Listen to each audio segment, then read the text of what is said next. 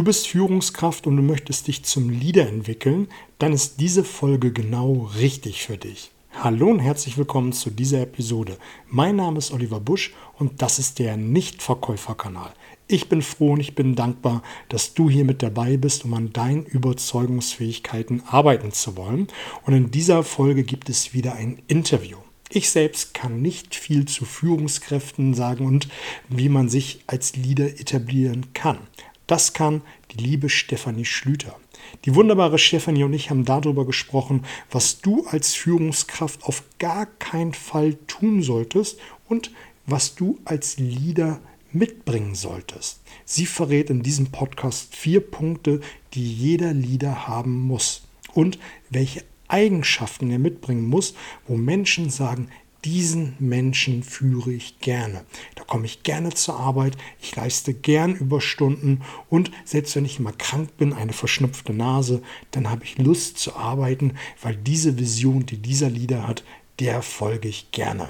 Und nun viel Spaß mit diesem Podcast. Ich bin gespannt auf dein Feedback, was ich besser machen kann, wo dieser Podcast noch hingehen kann. Und vor allem bin ich dankbar über fünf Sterne und eine Rezension bei iTunes. Und nun viel Spaß. Hallo Stefanie, ich bin echt happy, dass du hier mit dabei bist und dass wir uns heute über Führung, Leadership mal unterhalten. Das ist ein Thema, was hier im Vertrieb viel zu kurz gekommen ist bei mir.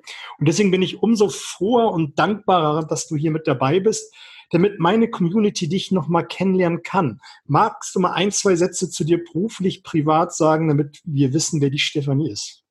Ja, sehr gerne doch. Aber erstmal danke, dass ich auch hier sein darf. Danke für die Einladung. Ja, ein paar Sätze zu mir. Ähm, ich bin Führungskräftetrainerin und Coach, bin schon seit über 20 Jahren im Trainingsbereich und selber 13 Jahre Führungskraft gewesen. Habe damals noch viele Trainings rechts und links gemacht, auch noch andere Sachen von Stressbewältigung, Kommunikationstraining und nach den 13 Jahren Führungstätigkeit war ich erst noch bei einem anderen Arbeitgeber und habe da etwas erlebt, ähm, was mir ziemlich zugesetzt hat. Da waren Strukturen, da waren Führungsverhalten, wo es nur darum ging, Menschen gefügig zu halten, klein zu machen, äh, hohe Fluktuationsquote, hohe Krankenstandsquote.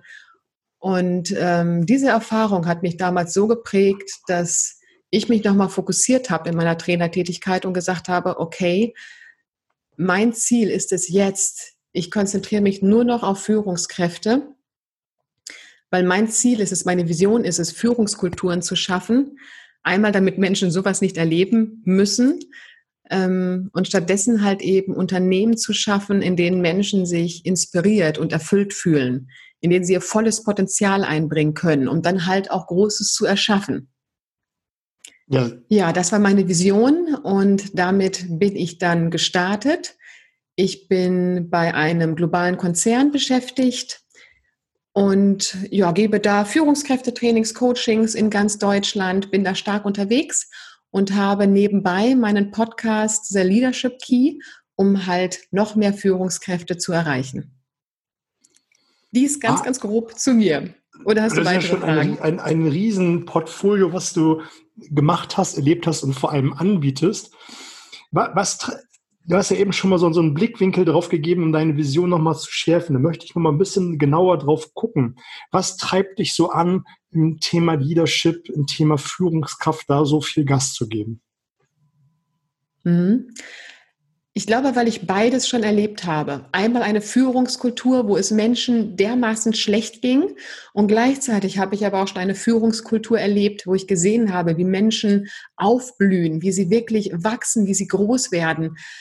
Und diese beiden Kontraste zu sehen und zu sehen, wie toll, wie gewinnbringend es für Menschen sein kann, in einer guten Führungskultur zu arbeiten.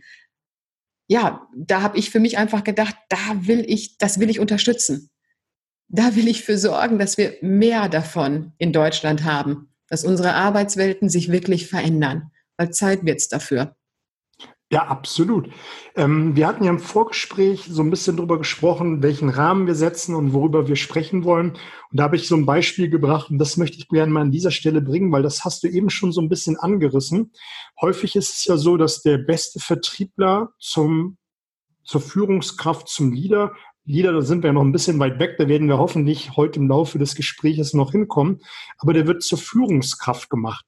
Und man sagt dann meistens, dann wird der Bock zum Gärtner gemacht und ähm, da möchte ich mal reinschauen. Das geht ja häufig schief. Was sind so deine Erfahrungen und was könnte man deiner Meinung nach richtig machen? Ja, du sprichst da was an, was in vielen Unternehmen definitiv ein großes Thema ist. Meistens werden Mitarbeiter, die gut im operativen Geschäft sind, die werden zu Führungskräften gemacht, sozusagen als Beförderung, als Belohnung. Wenn ich operativ gut arbeite, dann ist irgendwann halt der nächste Step eine Führungsrolle. Ja, aber ich gucke gar nicht dahin, möchte diese Person führen und ist sie auch wirklich geeignet für Führung? Mhm. Und dann bekomme ich einfach diesen Führungstitel, werde also Führungskraft alleine vom, vom Jobtitel her. Und vielleicht habe ich aber auch für mich selber noch gar nicht entschieden, möchte ich Menschen wirklich führen. Ich habe viele Führungskräfte erlebt, die diesen Titel gut fanden, die wollten mehr Macht, die wollten mehr Gestaltungsspielraum. Als es aber darum ging, okay, du hast aber auch ein Team, das du jetzt führst, da kamen häufig schon mal so Sprüche wie, ja, Führung wäre ganz schön, wenn meine Leute nicht wären. Und ähm, das ist einfach, das ist entscheidend, dass ich für mich auch sage, wenn ich eine Führungsposition nehme, dann möchte ich aber auch alles in meiner Macht Stehende tun, um einen guten Rahmen für mein Team zu schaffen, damit die gut arbeiten können und auch eine gute Performance bringen können. Mhm. Worüber ich gerade noch so ein bisschen nachdenke, ist, ist der Punkt, der, der Vertriebler sagt in der Regel ja, ja, habe ich Bock drauf. Ne? Das ist so der nächste mhm. Stipp, äh, Schritt der, der Karriereleiter. Und dann werden die eigenen Maßstäbe, die er tagtäglich für sich selbst an den Tag gelegt hat, direkt umgemünzt auf die einzelne Mannschaft, auf die neue Vertriebsmannschaft und die können da ja mit gar nicht umgehen. Ich glaube, derjenige muss ja auch erstmal ein Stück weit für sich erkennen, dass er ab jetzt eine Führungskraft ist, um dann zu sagen, jetzt führe ich andere. Ne? Ja. Wo, wo, wo, wo denkst du, was kann man da tun? Ja, ähm, also wenn ich in einer Führungsrolle wirklich starte, da geht es darum, was sind so die ersten Schritte? Ja, auch. Also ich glaube auch erstmal für sich dieses verständlich machen. Ja, natürlich freut man sich, man will die Herausforderung annehmen, aber dann steht man da und man hat ja eigentlich keine Ahnung. Man hat ja noch nicht wirklich verstanden, um was es in diesem Job geht. Mhm. Man macht vielleicht nochmal einen Workshop am Wochenende, man ja, sagt der äh, Obergeschäftsführer oder der Obervertriebsleiter so, jetzt hast du die Mannschaft zu führen, du wirst es schon irgendwie machen. Da wird man ja auch ein Stück weit ins kalte Wasser ge geworfen mhm. und hat gar kein Verständnis dafür, wie es funktioniert. Und das ist, was ich hier meinte. Der war super in seinem Job, der hat gute Umsatzzahlen gebracht, der hat ähm, gut verkauft und hat für sich vielleicht ein System entwickelt, warum es gut funktioniert. Und jetzt ist er der Meinung, dieses System wie so ein Hütchen auf alle zu übertragen, weil es bei ihm ja funktioniert hat. Und das funktioniert ja nicht wirklich. Nein, nein, nein, nein. Und da muss ich natürlich auch ganz individuell gucken, was für ein Team habe ich da gerade. Aber du hast angesprochen, ähm, ich fange mit Führung an und weiß vielleicht noch gar nicht so ganz genau, wie funktioniert das. Und als Trainerin kann ich natürlich nur sagen, hey, buch erstmal ein Training. Also der erste Schritt ist wirklich, sich mit Führungstools zu beschäftigen. So das Klassische. Ähm, wie delegiere ich? Wie setze ich Ziele? Wie gebe ich Feedback? Solche Sachen, dass ich erstmal so ein Grundgerüst habe, so ein Werkzeugkasten. Und wenn ich diesen Werkzeugkasten habe, das sind ja einfach Basics, die ich brauche. Und dann ist der nächste Schritt wirklich zu gucken, okay, das reicht mir jetzt aber noch nicht ich möchte gerne weiter, ich möchte mehr, ich möchte mein Team, meine Leute wirklich erreichen, berühren, ich möchte Großes mit denen schaffen. Und dann kommt halt dieser Sprung von der Führungskraft zum Leader. Mhm. Aber wenn ich ganz neu bin, kommen immer erstmal die Führungstools, dass ich erstmal so das Grund, äh, das ganze Grundgerüst habe. Mhm. Würdest du an der Stelle sagen, man sollte parallel oder vielleicht sogar bevor man zur Führungskraft ähm, ernannt wird, Trainings absolvieren, um dann ein besseres Fundament zu haben, um dann wirklich gut zu starten? Also so wäre es optimal. Optimal wäre es wirklich erstmal ein Training, ein Einstiegstraining, um eben diese Tools an die Hand zu bekommen. Schön ist auch, wenn die eigene Führungskraft einen weiter begleitet, so ein bisschen als Mentor, als Coach, ähm, um da on job nochmal Fragen stellen zu können. Das wäre optimal. Und irgendwann ist dann der Punkt, und da komme ich dann ins Spiel, wenn es nicht mehr um die Basics geht, sondern wenn es darum geht, okay, wie entwickle ich jetzt eine Leader-Persönlichkeit, eine Führungspersönlichkeit? Wie, wie, wie, soll, wie, wie sieht denn eine äh, Führungspersönlichkeit aus? Ohne jetzt über den Leader zu sprechen. Ja, ähm, der Unterschied zwischen Führungskraft und Leader ist ja, dass ich als Führungskraft sehr wohl diese Tools bediene, mein Bereich aber eher verwalte. Und Leader sind wirklich Führungspersönlichkeiten, die Menschen inspirieren, die Menschen wirklich berühren und damit dementsprechend auch zum Handeln motivieren. Und ich weiß nicht, ob du schon mal eine Führungskraft hattest, von der du gesagt hast, wow, die war wirklich klasse, da habe ich mich richtig gesehen gefühlt und für diese Person hätte ich auch alles gemacht. Ähm, nein. Okay, vielleicht kommt es ja auch noch.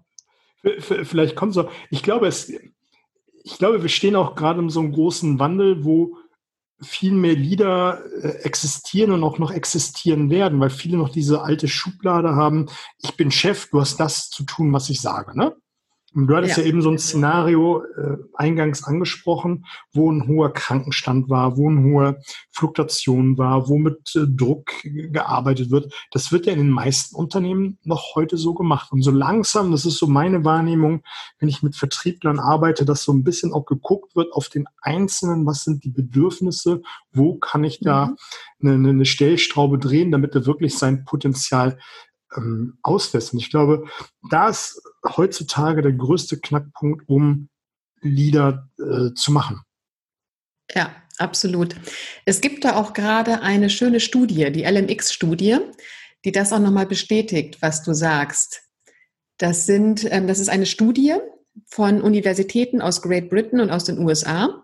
Die haben sich zusammengetan und die haben gesagt, okay, es gibt so viele Studien zum Thema Führung, aber was ist denn eigentlich so der wichtigste Punkt, damit Führung auch wirklich erfolgreich ist, damit Führung wirksam und erfolgreich ist? Weil es gibt ja unheimlich viele Anforderungen an Führungskräfte, was die nicht alles mitbringen sollen. Aber was ist so der entscheidende Faktor? Und da haben die über 100 andere Studien untersucht, verglichen und haben wirklich einen Punkt herausgefunden. Einen Faktor, wenn der nicht da ist, kann Führung nicht erfolgreich sein. Jetzt bin ich gespannt. Und jetzt Trommelwirbel, genau. Was ist der Faktor? Der Faktor ist die Beziehung zwischen Führungskraft und Mitarbeiter. Das hört sich erstmal ganz banal an, wo man irgendwie denkt, hä, die Beziehung? Aber wenn die Beziehung zwischen Führungskraft und Mitarbeiter nicht von Wertschätzung und Anerkennung geprägt ist. Wertschätzung, Anerkennung und Vertrauen. Das waren die drei Werte, die sie damit verknüpft haben. Wenn das nicht gegeben ist, wird Führung langfristig nicht erfolgreich sein.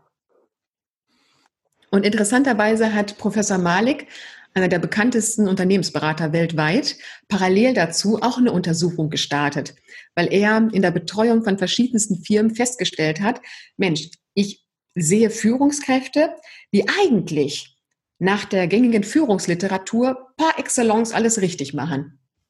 Aber das Team steht trotzdem nicht hinter denen.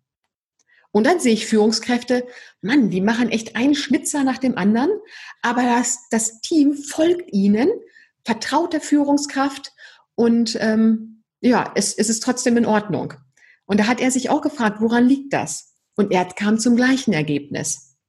Wertschätzung, Anerkennung und Vertrauen. Wenn die Beziehung zwischen Führungskraft und Mitarbeitern davon geprägt ist, ist Führung erfolgreich. Mhm. Gut, dass du das nochmal so, so, so aufgedröselt, aufgedröselt hast. Ich habe gerade noch über den, über den Gedanken Beziehung nachgedacht, weil ich, gerade wenn wir jetzt über den Vertriebskontext sprechen, müsste man ja meinen, dass jemand, der gut im Vertrieb ist, der gute Beziehungen zum Kunden aufbauen kann, schlussfolgerlich das auch zu seinen Mitarbeitern in Zukunft tun könnte. Ja, für mich ist immer wichtig, dass das Ganze auch authentisch passiert.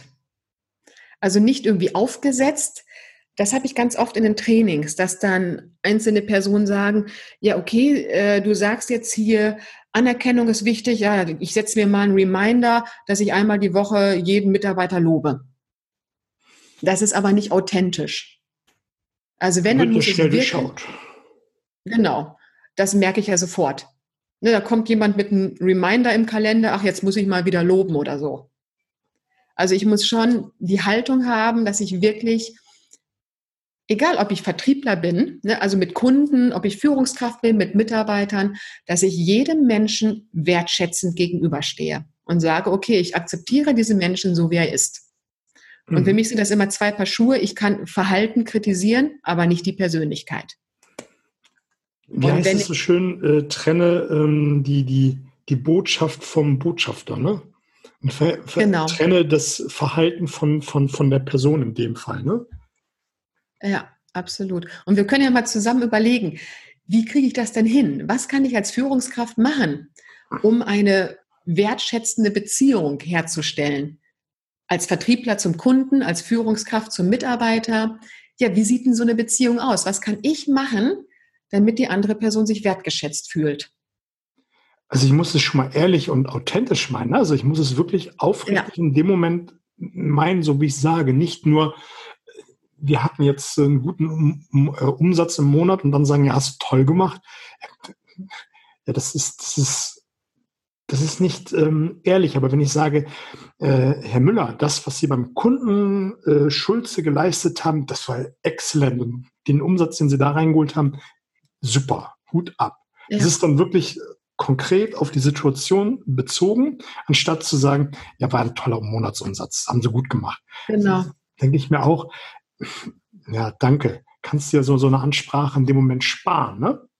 Und ähm, wenn ich das jetzt mal vergleiche auf, auf das, was außerhalb des Business-Kontextes ist, wenn wir jetzt befreundet wären, uns treffen würden, dann würde ich ja auch konkrete Beispiele nennen. Wir würden uns über eine bestimmte Situation genau unterhalten. Und dann werde ich genau diese Situation hervornehmen, um darüber zu sprechen. Und das mache ich auch beim Kunden, das mache ich bei Freunden und so weiter und so fort. Aber in der Führungskultur wird gesagt, hast du gut gemacht, da wird auf die Schulter geklopft und das ja. war's.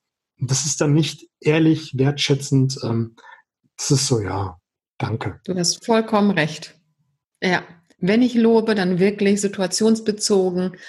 Und Wertschätzung ist für mich aber auch noch mehr, nicht nur Lob, sondern wirkliches Interesse an einer Person zeigen. Das sind so Kleinigkeiten. Es sind wirklich Kleinigkeiten.